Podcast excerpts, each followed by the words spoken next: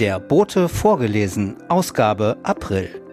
Gesprochen von Stefanie Schmid. Editorial von Uwe Schröder Liebe Bosteller, vor einigen Tagen war Frühlingsanfang. Ostern steht vor der Tür. Ein Fest der Freude, das Fest der Wiederauferstehung. Vor Corona oft ein Fest des ungehemmten Konsums mit Bergen von Geschenken für die Kleinen. Fast wie Weihnachten. Aber die Konsumtempel haben geschlossen. Reisen sollen wegen hoher Ansteckungsgefahr möglichst vermieden werden, bleibt uns ein Ostern der Besinnung. In der Stadtteilentwicklung könnte die Besinnung auf das, was wir wirklich brauchen und das, was wir nicht mehr haben wollen, hilfreich sein. Sie haben hoffentlich Ihre Ideen für das integrierte Entwicklungskonzept IEK abgegeben. Die wurden zwischen dem 15. und 31. März online eingesammelt. Riese, das Rahmenprogramm für integrierte Stadtteilentwicklung, ist ein großes Wünsch dir was. Wir können Vorstellungen entwickeln, wie Großborstel richtig schön gemacht werden kann. Dazu müssen wir Ideen entwickeln, kreativ sein. Wie kann das gehen? Sitzen wir nicht als Kaninchen vor einer Schlange, die da heißt enttäuschte Hoffnung? Genauso soll es bitte nicht kommen. Die Vorschläge müssen frei heraus. Wenn so ein Vorschlag kommt, dann sollte nicht sofort die Ja-Aber-Kanone gezückt werden. In der Aprilausgabe des Bosteller Boten zitierten wir vor einem Jahr einen angeblichen Vorschlag unseres Bezirksamtsleiters, die Bosteler Chaussee komplett zu begrünen. Warum denn nicht?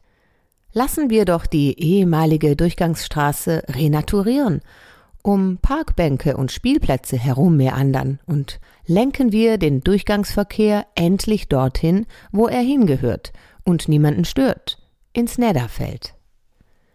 Großborstel wäre komplett verkehrsberuhigt. Freude käme auf. Kinder spielten auf der Straße, Eltern träfen sich zum Klönschnack beim Einkauf und die Älteren könnten wieder ungefährdet die Straße überqueren. Wir hätten unser Dorf zurück. Das wäre unsere Mobilitätswende. Übrigens Freude. Ulrike Zeising, die Vorsitzende des Kommunalvereins, hatte nach einem medizinischen Eingriff, der sehr gut verlaufen ist, eine kleine Auszeit genommen. Sie erfreut sich wieder bester Gesundheit und lässt herzlich grüßen. Dem schließe ich mich gerne an. Liebe Grüße und ein frohes Osterfest. Ihr Uwe Schröder.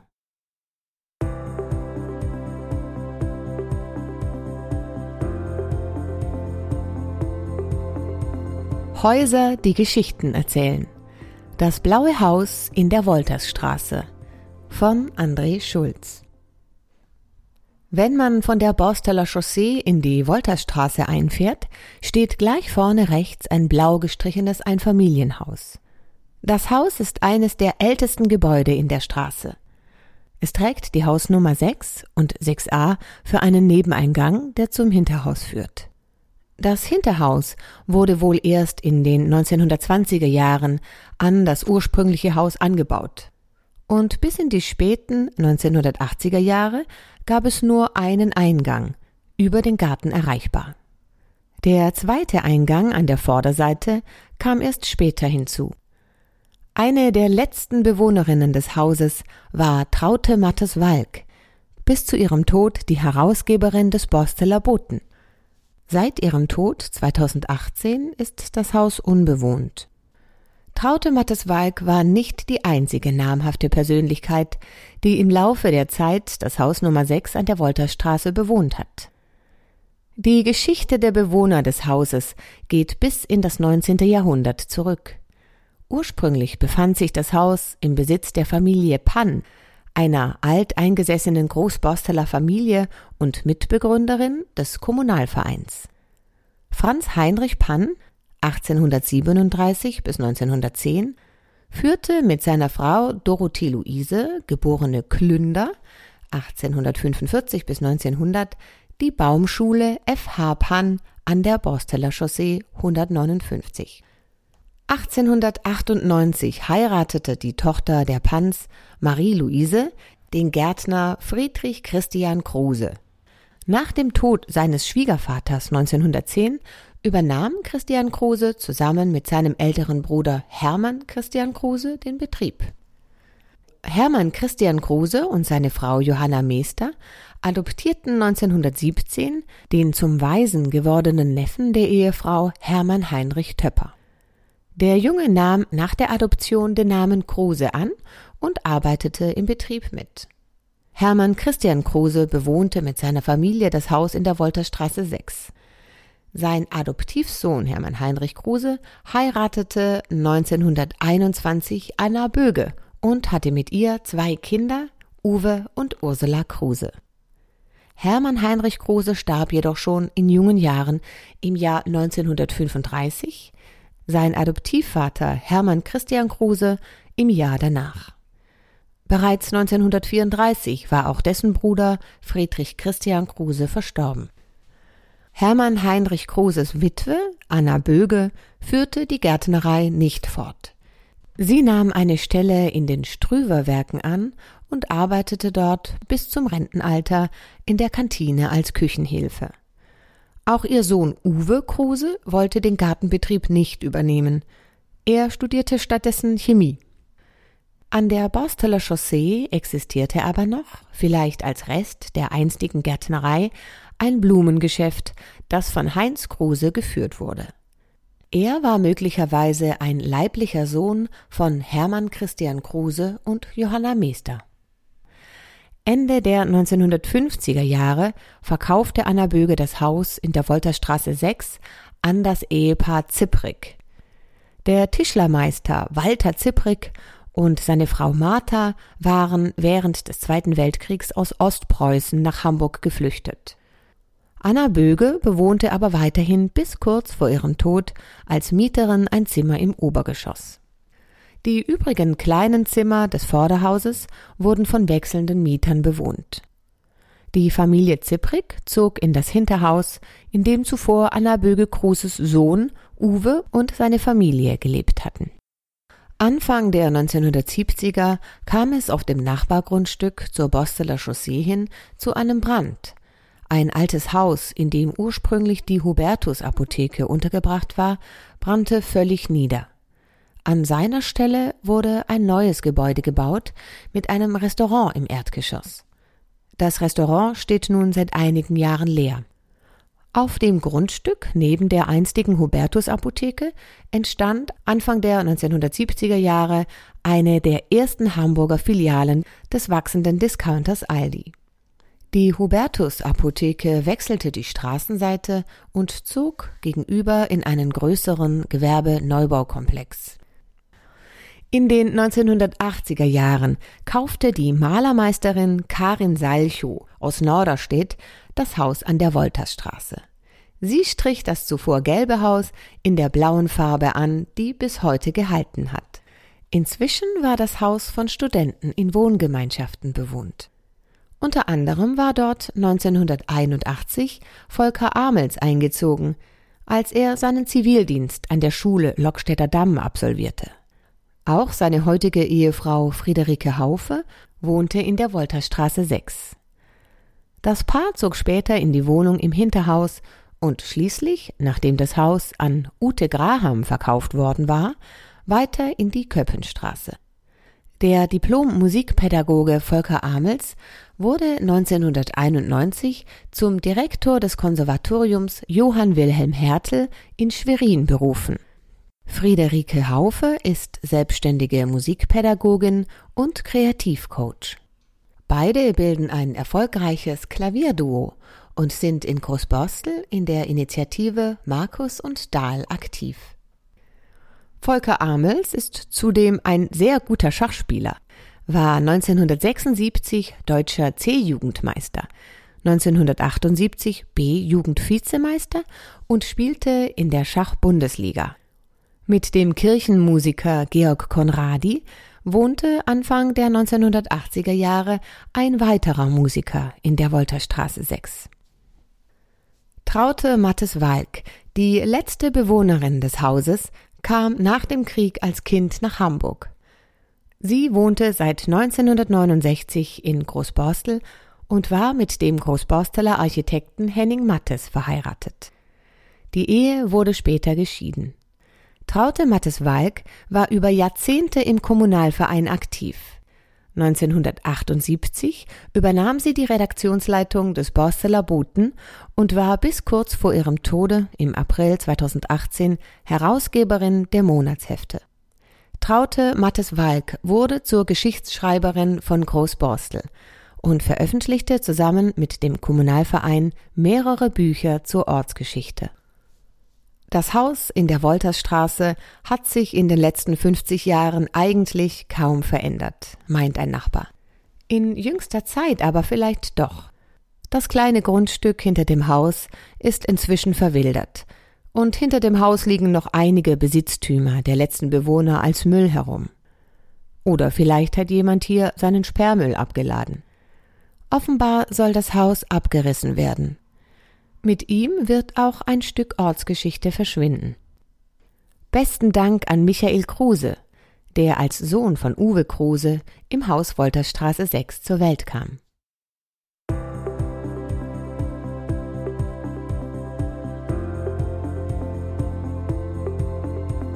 Spatzenretter Großborstel aktuell von Simon Hinrichs im Februar und März 2020 hat Simon Hinrichs vom Verein Neuntöter mit vielen ehrenamtlichen Helfern rund 80 Nistkästen für die Großborsteler Haussperlinge montiert und etliche heimische Sträucher wie Weißdorn, Schlehe oder Heckenkirsche gepflanzt. Ziel ist es zunächst, die verbliebenen inselartigen Vorkommen zu sichern und Brutplätze zu schaffen. Dazu werden vom Verein regelmäßig verbliebene Vorkommen in ganz Hamburg erfasst. Wenn es immer weniger Populationen werden, sind irgendwann die Distanzen für den genetischen Austausch zu groß und die Vorkommen brechen durch Inzucht ein. Spatzen haben meist einen geringen Aktionsradius und sind sehr standorttreu. Nur Jungvögel wandern ab und suchen nach neuen Kolonien. Liegen diese zu weit auseinander, sinkt die Wahrscheinlichkeit, dass der Nachwuchs den Flug zur neuen Heimat überlebt. Mittlerweile hat Neuntüter e.V. in Hamburg über 700 Nistkästen in verschiedenen Stadtteilen montiert. Die Mitglieder und weitere interessierte Leute beobachten nun regelmäßig das Treiben an den neuen Behausungen.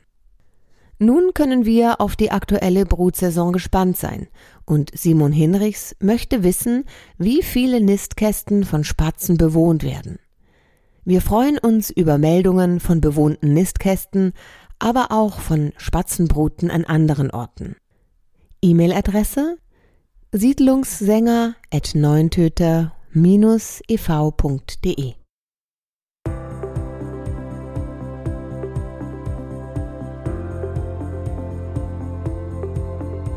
Uwe Gauger.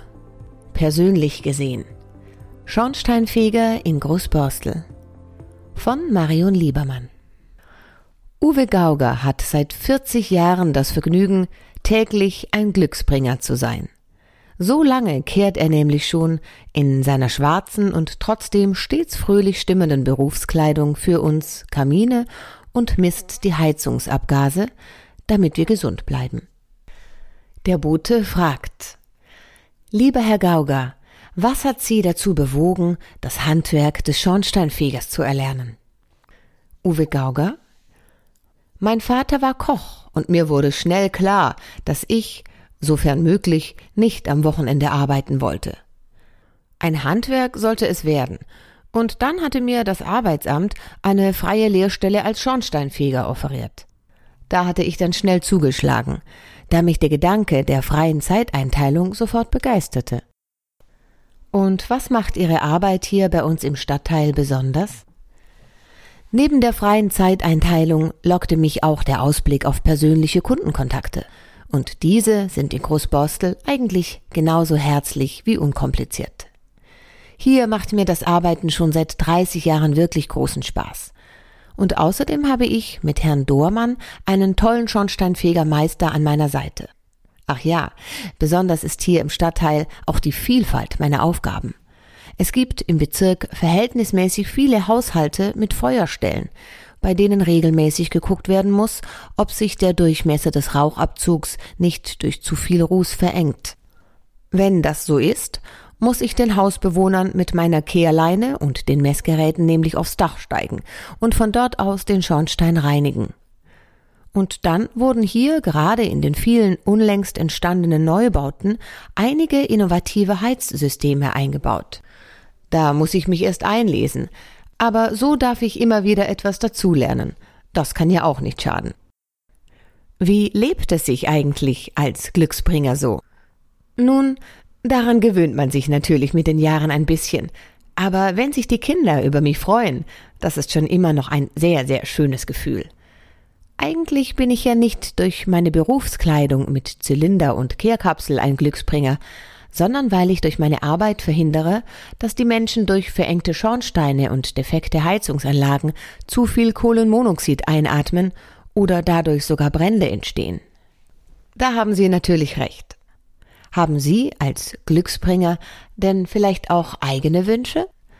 Oder macht das Ihr Schornsteinfegermeister als Oberglücksbringer für Sie klar? Irgendwie klappt das leider nicht immer. Daher möchte ich es sehr gerne mal mit Ihrer Fee versuchen. Ich wünsche mir, dass meine beiden Kinder, meine Freundin und ich gesund bleiben und dass ich weiterhin so zufrieden leben und arbeiten kann, wie ich es derzeit gerade darf. Mehr Wünsche habe ich tatsächlich nicht, was ich als sehr schön empfinde. Ja, das ist wirklich bewundernswert. Alles Liebe wünschen wir Ihnen und sagen herzlichen Dank, Herr Gauger.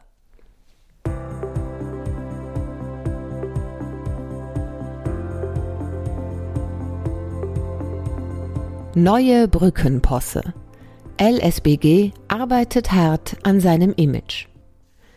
Wir kennen den Landesbetrieb Straßen, Brücken und Gewässer LSBG bereits von der Rad- und Fußgängerbrücke über die Tapenbeek, die Annie-Glissmann-Brücke. Sie ermöglichte mit über einem Jahr Verspätung den frisch eingezogenen Neu-Großborstelern den Zugang zum Zentrum von Großborstel und zu Schulen und Kindergärten. Bis dahin hatten alle einen Umweg von jeweils 2,3 Kilometern zu bewältigen hin und zurück. Vielen herzlichen Dank. Jetzt ist dem LSBG ein neues Kunststück gelungen. Die Brücke über die Kollau.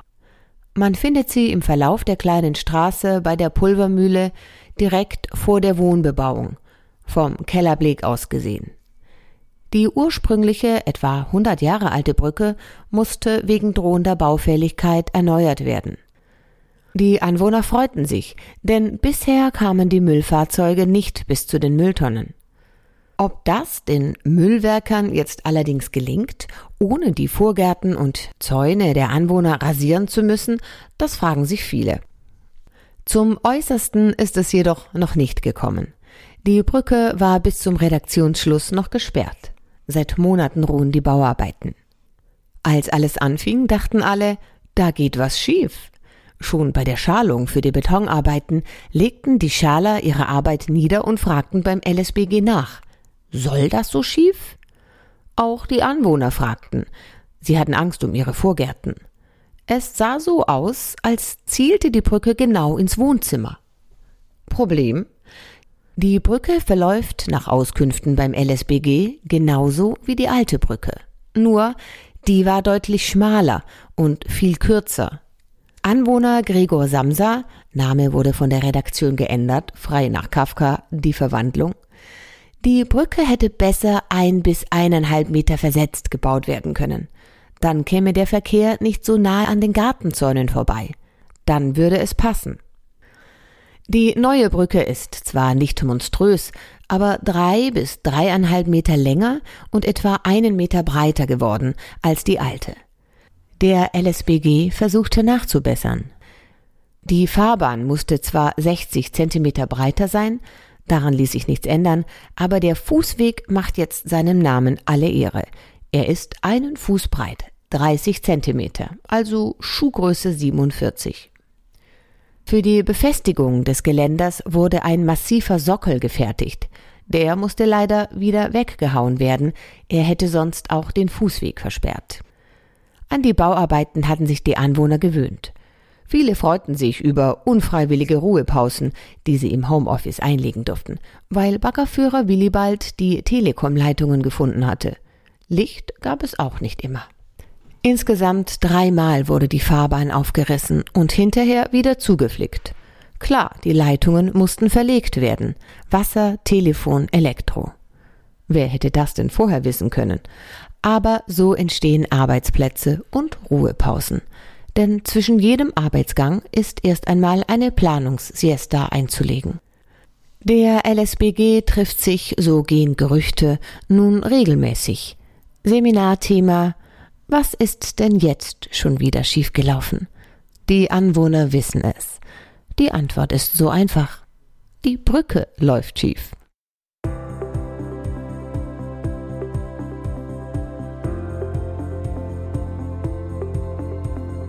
Spende für den Borsteller Tisch.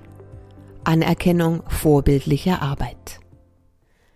Karin Roos, SPD, Vorsitzende des Regionalausschusses Fuhlsbüttel, Ohlsdorf, Langenhorn, Alsterdorf, Großborstel, kurz FOLAG genannt, überreichte am 10. März 2021 zusammen mit den Ausschussmitgliedern Martina Lütjens, CDU, und Rolf Hofgräfe, Grüne, eine Spende in Höhe von 520 Euro stellvertretend für den Borsteler Tisch an Maren Sievert, der Leiterin des Jakob Juncker Hauses.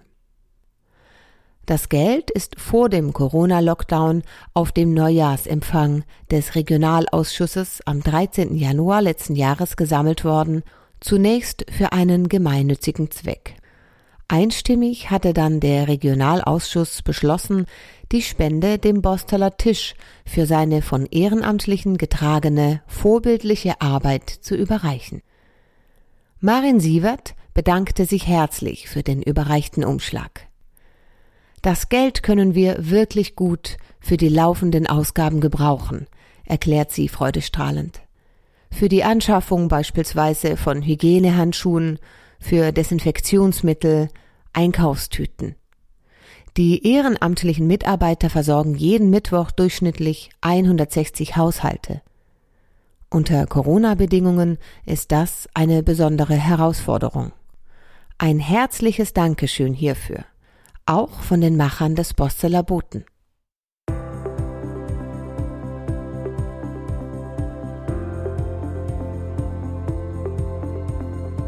Kooperation mit dem von Bauk Park. Ansiedlung von Gnus im Eppendorfer Moor. Von Uwe Schröder. Niedlicher Zuwachs im Eppendorfer Moor. Der von Bauk Park aus der Lüneburger Heide, der sich bislang mit Nutztier-Safaris einen Namen machen konnte, möchte junge, frisch importierte Gnus an typische Geräusche und Störungen wie sie üblicherweise in Städten vorkommen, gewöhnen. Das Eppendorfer Moor wird dazu eingezäunt. Es bleibt jedoch für Besucher frei zugänglich. Die Idee dazu hatte der südlich Uelzen beheimatete ehemalige Melker Henry Vize Brammer, 87. Der wortkarge, typische Südheider wurde mit einem Lohnmelker-Imperium in der Bodenteicher Heide vermögend und spendete seinem Heimatort Sprakenseel exotische Savannentiere aus Afrika, um den Südheiderraum touristisch zu beleben. Problem was mit Zebras, Giraffen und Warzenschweinen glückte, scheiterte bislang bei den Gnus. Gnus sind außerordentlich scheu, haben nicht nur Angst vor Krokodilen und Löwen, sondern besonders vor Autogeräuschen, Licht und Hundegebell. Störungen, die typischerweise mit Tourismus einhergehen. Wir importierten junge Gnus, berichtet Brammer, die noch an die Störgeräusche gewöhnt werden können. Brammer wendete sich an Bezirksamtsleiter Michael Werner Bölz, der schnell überzeugt werden konnte. Denn Gnus eignen sich hervorragend für die Landschaftspflege, die im Bezirk Hamburg Nord jährlich Gelder in Höhe von 37 Millionen Euro binden. Ein Betrag, der nur noch übertroffen wird von den Personalkosten der Behörde. Werner Bölz die Gnus erledigen das sogenannte Entkusseln. Das heißt, junge bodennahe Baum- und Buschtriebe sind die Nahrung der Gnus. Die Triebe mussten früher in aufwendiger Handarbeit im Eppendorfer Moor herausgerupft werden. Das sparen wir jetzt durch die vorübergehende Ansiedlung von jungen Gnus. Nach der Eingewöhnungsphase, sie dauert etwa neun Monate, kommen die Gnus zurück in den von Bauk Park in der Lüneburger Heide. Auch dort sorgen sie für die Entkusselung. Die Heide würde sonst dort verbuschen. Regelmäßig wird Großborstel neue Gnus nachbekommen. Das Eppendorfer Moor dürfte touristisch von dem Projekt profitieren. Eintritt soll kostenfrei bleiben. Der geschäftstüchtige Brammer will später den Umschlag mit Gnus noch erhöhen. Ich will sie für die Fleischproduktion nutzen, meint er. Sie erzeugen wesentlich weniger Methan als Rinder. Fleisch von Gnus wäre ein Beitrag gegen den Klimawandel.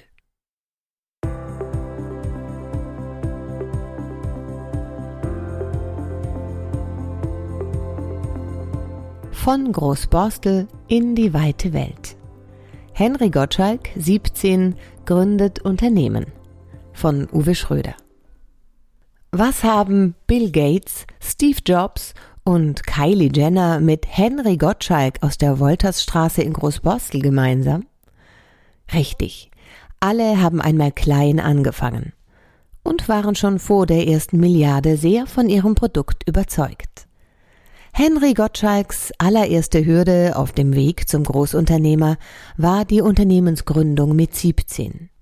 Die hat er schon einmal geschafft, und zwar ganz lässig. Vater Oliver Gottschalk war ihm behilflich. Hürde 2 das Produkt. Auch hier, der Tropfen fällt nicht weit vom Stamm. Es ist ein Desinfektionsmittel. Warum das? Vater Oliver ist als Unternehmer in der Biochemie tätig. Jetzt fehlte nur noch eine sinnige Marke, ein Markenname. Safety Drops. Auch der Drops war schnell gelutscht. Und nun noch ein überzeugendes Argument. Warum soll man Safety Drops kaufen? Es ist ökologisch nachhaltig. Nicht wie die anderen, die von den großen Konzernen, bei denen auch bedenkliche Chemie drin stecken kann. Nein, Henry Gottschalks Desinfektionsmittel Safety Drops ist vollkommen naturbasiert, nämlich nach geheimer Formel aus Bioressourcen gemixt. Grundlage Bioethanol naturbelassen. Wie sollte es anders sein bei der Fridays for Future Generation? Jetzt fehlt nur noch der Kundenansturm. Um dem gerecht werden zu können, hat Henry schon einmal eine ansehnliche Webseite freigeschaltet. safetydrops.de. Dort kann man rund um die Uhr einkaufen, wie immer in Online-Shops, seine Spontankäufe in den Warenkorb legen. Vielleicht haben Sie einen Laden mit vielen Kunden und brauchen gerade mal einen 5 Liter Kanister Desinfektionsmittel? Bekommen Sie aus Großborstel. Oder wollen Sie lieber das 100 Milliliter Sprühfläschchen für unterwegs? Wenn schon unterwegs, dann können Sie auch einen 10er Pack FFP2 Masken zu 12,90 Euro einpacken. Hinten mit Maskenverlängerung 10 Stück für 2 Euro ungemein hilfreich, wenn die Ohren wegen zu strammer Maskengummis nicht so blöd abstehen sollen. Alles wird fein nach Hause geliefert. Aus Großborstel. Ein Jahr bastelt Henry Gottschalk an dem Unternehmen. Jetzt kommen die ersten Bestellungen. Die meisten natürlich aus dem Stadtteil und Umgebung. Aber auch schon aus Köln, meint Henry Gottschalk lächelnd. Fehlt also noch, dass auch Sie bestellen. Bei Großborstels jüngstem Unternehmer, Henry Gottschalk. Und bitte weiter sagen safetydrops.de. Heute noch Großborstel, morgen beliefert er die weite Welt.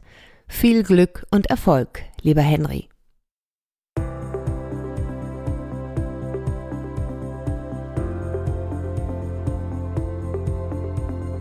Mittenmang. Schade. Das Moorbad wird nicht realisiert. Die Entscheidung ist schon gefallen. Eigentlich müssen Naturschutz und Bautätigkeit keine Gegensätze sein. Seit Jahren prosperiert die Moorlandgruppe aus Sprakenseel, Südheide, mit dieser Philosophie und der Entwicklung von natürlichen Moorbädern. Sie sollen eine Ergänzung sein zu den herkömmlichen Freibädern, bei denen der Chlorgehalt des Wassers Badegästen mit empfindlicher Haut Probleme bereiten kann. Für sie sind natürliche Moorschwimmbäder oft die einzige Alternative. Unsere naturbasierten Moorbäder sind ideal für hautempfindliche Badegäste, wirbt Moorland Regionalgeschäftsführer Adalbert Bier in einer Videokonferenz mit der Redaktion des Boten. Die ausgekofferte Baugrube kleiden wir mit einer etwa zwei Meter dicken Schicht aus und zwar mit zertifiziertem Schnakenbeker Torf. Eine spezielle für Moor- und Heilbäder entwickelte thermische Desinfektionsmethode gewährleistet und stabilisiert bei dieser Torfart den niedrigen pH-Wert des Wassers. Rund um die Schwimmbadgrube wird Rollrasen verlegt.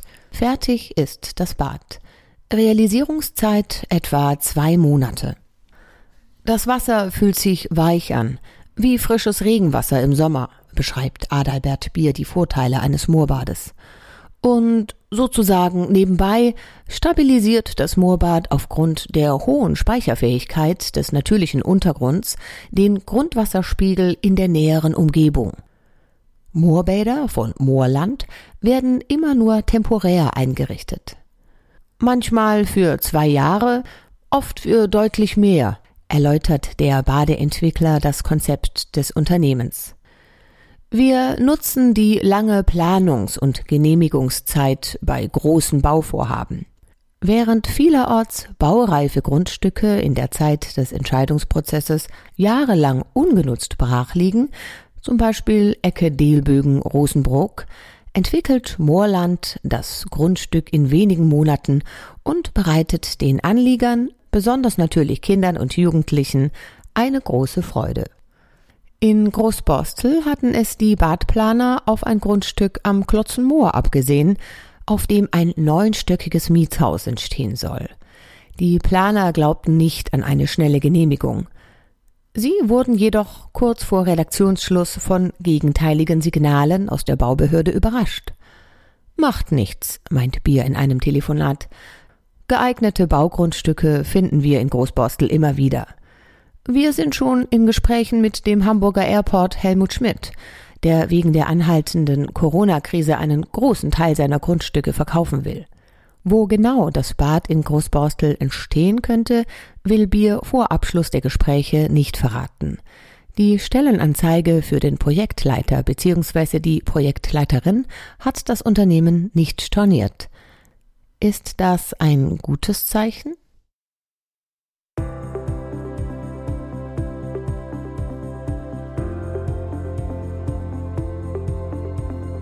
Das war der Bote vorgelesen. Gesprochen von Stefanie Schmidt. Der Bote im Ohr und der Bote vorgelesen werden produziert von Auf Wellenlänge www.aufwellenlänge.de